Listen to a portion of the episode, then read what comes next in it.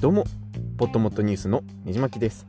本日は、ポッドキャスト配信アプリのアンカーで、Spotify 上の曲を BGM に使えるようになったっていう話をお届けします。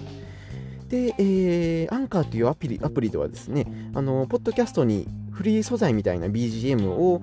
以前から追加できてはいたんですけれども、今回お届けするのは、えー、邦楽、洋楽含め、まあ、例えばですね、えー、ミスチルとか、サカナクションとか、あ U2 とか、ローリングストーンズの曲を自分のポッドキャストに追加ができるようになったっていう話をお届けします。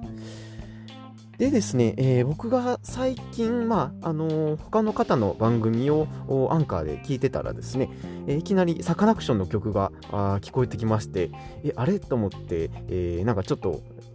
アンカーをいじってたらですね、あどうやら、あの、最新版のアンカーでは、え、ポッドキャストに先ほど言った、あの、普段聴いてるようなメジャーな曲を追加できるようになったみたいです。で、まあ、あのー、聞いた時は、アンカー側が勝手に宣伝として差し込んでるんじゃないかなと思ったんですけども、どうやらそういうわけじゃなくて、えー、正式にそういう機能が導入されてます。なのでですね、あの J-POP 含む邦楽、洋楽、本当にいろんな曲に対応してまして、えー、ちょっと驚きました。で、BGM のですね、その設定方法としては、あですね、まず、編集する画面のですね、真ん中のツールっていうボタンをクリックして、えー、2番目にですね、えー、一番右にどんどんどんどんスクロールして、えー、右にある Songs っていうボタンをクリックするんですね。で、そうしたら検索ボックスが1個出てくるので、そこにま好きなアーティスト、もしくはその曲名とかを入力して、えー、曲を選択で追加っていうことになります。で、これでもう本当に簡単に自分の声に BGM を付け出すことができるんですけれども、個人的にはまだちょっとですね、怖くて使ってないんですよ。っていうのは、あのー、まあ、これはアメリカのアンカーっていうアメリカのアプリなんですけれども、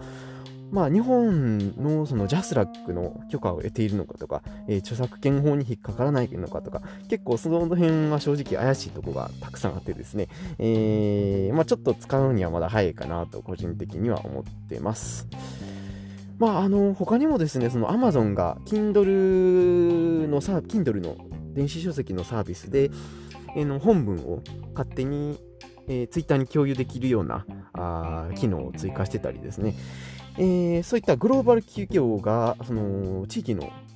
他の国の法律をかいくぐって、えー、新しい機能を追加してるってことは、わりかしあったりするんですね。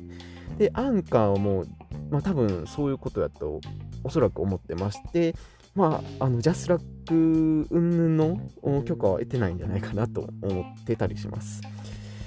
まあそんなのあんまり気にしませんよって方は本当に簡単に追加できるので、えー、自分の番組で試してみてはいかがでしょうか。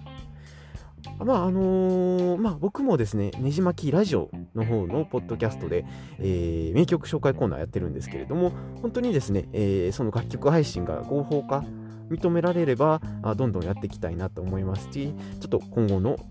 状況を見守っていきたいなと思ってます。このポッドキャストを iTunes や Spotify で聞いていただいている方は、ぜひ気軽にフォローやレビューをお願いします。他にもねじ巻きブログやっておりますので、興味のある方は見てみてください。では、次のエピソードでお会いしましょ